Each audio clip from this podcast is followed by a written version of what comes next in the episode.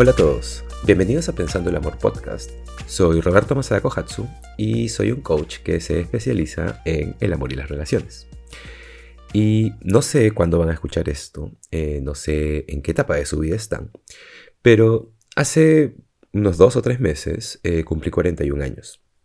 Y justo anoche me acordaba que cuando era niño jugaba mucho con uno de mis tíos. Eh, jugábamos algún juego que tenía que ver con lucha, con fuerza, no, lo recuerdo bien. Eh, y mi tío estaba en sus cuarentas. Y me acuerdo que lo que pensaba era que, ok, que viejo es mi tío y que básicamente eh, ya tenía su vida hecha y todo eso. Y me puse a pensar que no puedo creer que yo estoy en mis cuarentas. Dicho eso, no me siento viejo para nada. Creo que soy bastante joven más bien. Y la gente me dice muchas veces que no me veo de 41 años. Y creo que parte de eso es porque tengo ascendencia asiática. Gracias a Dios.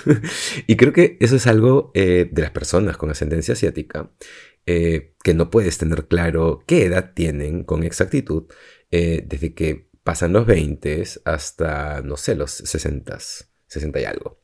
Eh, yo me acuerdo que cuando estaba creciendo vivía en un barrio en donde éramos, no sé, probablemente éramos la única familia asiática eh, eh, a los alrededores. Y me acuerdo también que yo no era feliz eh, teniendo ascendencia asiática. Recuerdo que quería dejar de ser japonés eh, y en verdad lo deseaba con todo mi corazón. Eh, me daba vergüenza la, ascendencia, me daba vergüenza la comida que teníamos y todo eso. Pero ahora, en realidad, me siento súper orgulloso, o sea, de, tener la ascendencia, de ser japonés. Porque más bien es una... Es como todos quieren tener algo de la cultura, eh, incluso con la comida. Eh, ahora, en fin, eh, de lo que quería hablar con todo esto de la edad es que quería hablar de la paciencia. Porque mientras voy creciendo y me voy haciendo más viejo, estoy aprendiendo mucho sobre la importancia de tener paciencia. Y más bien yo soy una persona muy, muy impaciente. Eh, siempre he querido las cosas para ahorita mismo, para aquí, ahora. Y mientras crecía, la gente siempre me decía, eh, pero relájate.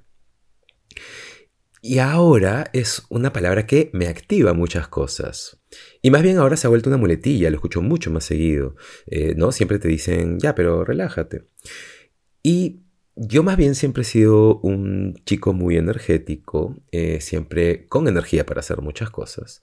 Eh, y seguro por eso es que disfruto tanto hacer deporte. Pero mientras sigo creciendo, mientras seguimos creciendo, todo de alguna manera empieza a calmarse, todo va calmándose. Y naturalmente nos volvemos más pacientes. Pero incluso ahora, aún me cuesta a mí ser paciente. Y la razón es porque Creo que defino la paciencia, o, bueno, solía definir la paciencia como detenerse, como bajar la velocidad. Y cuando lo veía así, entonces estaba dejando de ser productivo o no estaba encaminándome hacia mis sueños o no estaba eh, o me sentía como perdiendo fuerza o siendo más flojo. Y creo que por eso para mí es tan difícil ser paciente. Más bien, eh, ahora he empezado a redefinir, eh, redefino la paciencia como consistencia. Entonces se vuelve algo que más bien me ayuda mucho.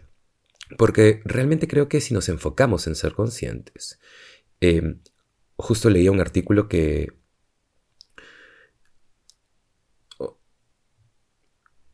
Ok, esta pausa es muy larga para un podcast. Eh, creo que en la radio o en un podcast tienes como tres segundos y luego de eso se vuelve incómodo, me parece.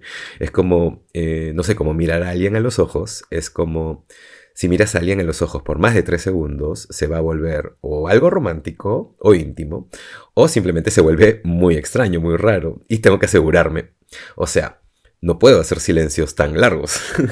eh, pero más bien en el área del coaching y la psicología, y esta es la excusa que voy a usar, eh, cuando nos formamos en esas cosas, nos entrenan a hacer, em, a poder sentarnos a través, eh, y atravesar los silencios incómodos, porque no estás, este, porque si sientes que tienes que decir algo, probablemente no estás siendo eh, no estás generando un espacio seguro, más bien te estás forzando a decir algo en lugar de solo crear un espacio. Y si vas a estar en silencio, estar bien con eso.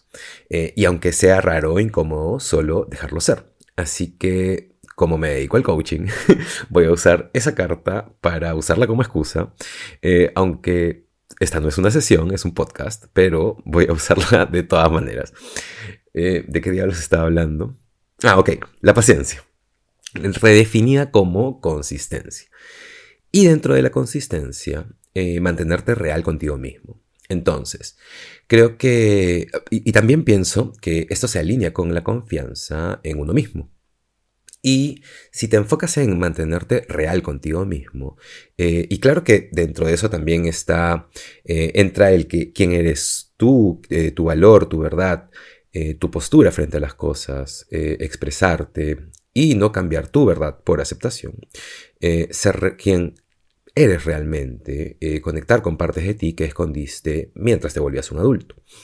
Creo que mantenerte real contigo mismo también significa, o sea, no creo que es algo de una vez, creo que es una práctica, como todo. Mucho de eso es volver a quién realmente eras antes de tus miedos, de tu búsqueda de encajar y ser aceptado, de perseguir lo que se espera de ti. Entonces, creo que si te mantienes real contigo mismo y, eh, te pegas a quién eres realmente, hay mucha consistencia ahí. Y creo que cuando haces eso, generas un espacio de mucha confianza. Eh, más bien creo que cuando intentamos ser alguien que no somos o perseguimos cosas que no, eh, que nos hagan sentir desesperados, bueno, o sea, conoces ese sentimiento. Eh, yo la mitad de mi vida he tenido ese sentimiento persiguiendo cosas, personas, oportunidades, eh, con el riesgo de em, terminar no siendo tú. O sea, haciendo de todo por ese premio. Y luego no lo logras y te sientes asqueado o estúpido. Entonces, eso definitivamente no es mantenerte real contigo mismo. Eh, mantenerte real contigo es ser quien eres realmente, traerlo al aquí y ahora, eh, quién eres hoy, y estar bien con eso. Esa es tu verdad. Y pararte con eso, creo que eso es confianza y es consistencia. Y finalmente ser paciente. Creo que así es como va, se, se ve ser paciente. Y cuando veo el ser paciente de esa manera, de pronto ya no, eh, o sea, se vuelve productivo y se siente como que estás evolucionando y expandiéndote. Y deja de sentirse como que estás siendo detenido o yendo más lento. Y tuve esta revelación en estos días y creo que esto es por lo que eh, la palabra paciencia me estaba activando tanto, eh, porque mirando hacia atrás, a cuando era un niño y mientras crecía, yo siempre era el chico hiperactivo que tenía siempre muchísima energía. Entonces, cuando alguien me decía, relájate Roberto, siempre se sentía como un cállate, pero eso es algo brusco, eh, pero relájate. relájate es una de esas palabras que, o sea, Depende de cómo lo digas, eh, pero no es necesariamente brusca. Eh, pero lo recibía muchas veces. Pero como la gente me decía, relájate todo el tiempo, eh, más bien lo tomaba como, un, como que me detenga. O lo tomaba como que me detenga de ser yo mismo. Y más bien lo tomaba como un rechazo. Entonces, cuando alguien me decía que me relaje cuando era un niño, para mí significaba que dejé de ser Roberto. significaba que mm, que alguien me decía, no nos gusta esa parte de ti. Entonces, si yo asociaba, consciente o inconscientemente, el relajarse con ser paciente, eh, lo que estoy oyendo es, eh, deja de ser tú. Y así, eh, cuando me decía a mí mismo que tenía que ser paciente, se generaba esta sensación rara de dejar de ser yo, dejar de ser productivo, de bajar el ritmo. Y más bien ahí siento que hay mucha resistencia. Y por eso creo que la resistencia es tan fuerte. Entonces, eh, redefinir la paciencia, darle la vuelta hacia la consistencia. Eh, más bien ahora eso me permite respirar porque ahora estoy en calma, eh, ahora estoy listo para alinearme con eso. Y ser consciente significa mantenerme real conmigo, hacerme responsable de mi luz y mi oscuridad, de ser yo mismo de permitirme ser yo mismo, de darme espacio para hacerlo. Y luego eso se vuelve más fácil y eso me permite usarlo de una manera productiva. Y creo que cuando nos mantenemos reales con nosotros mismos, eh, cuando somos realmente nosotros y vives desde tu yo real y no desde tu pseudo yo, y vivimos nuestra verdad y aceptamos nuestra historia, creo que ahí es cuando empezamos a maniobrar en un potencial mucho, mucho más alto.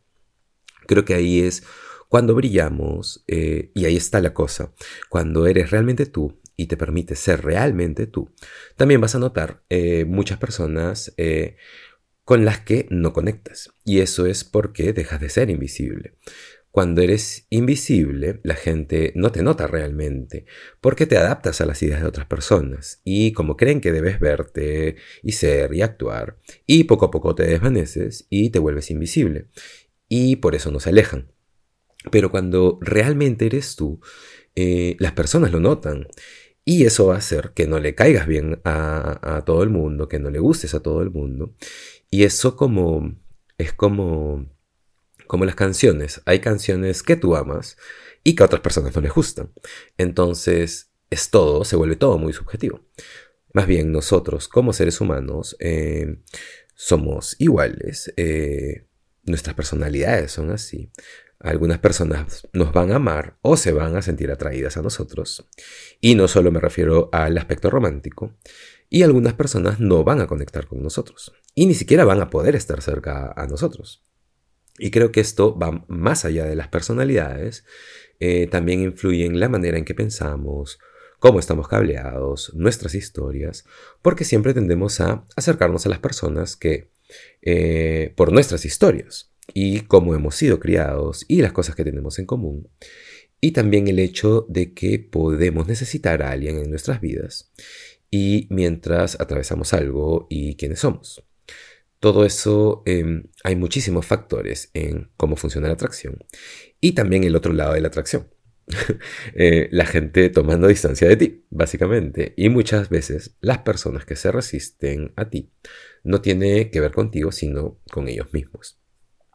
Eh, pero en fin, mi punto es que eh, vas a tener muchos menos amigos.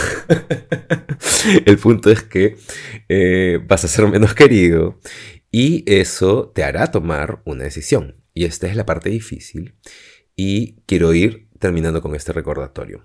¿Cuál es la alternativa? Eh, puedes elegir ser invisible y eso hará parecer que todos te aman, que le caes bien a todo el mundo, pero eso tampoco es verdad. Lo que pasa es que nadie está notándote realmente eh, en cambio, puedes elegir ser consistente, ser realmente tú, eh, aceptar quién eres, sabiendo que todos tienen inseguridades y defectos y que te estás expandiendo. Entonces, alíñate y sé consistente con eso. Y vas a, eh, de repente, menos gente va a conectar contigo, pero las personas que conecten van a amarte realmente y vas a generar mucho más impacto en el mundo, vas a funcionar desde un potencial mucho más alto y vas a pasar eh, de perseguir a atraer.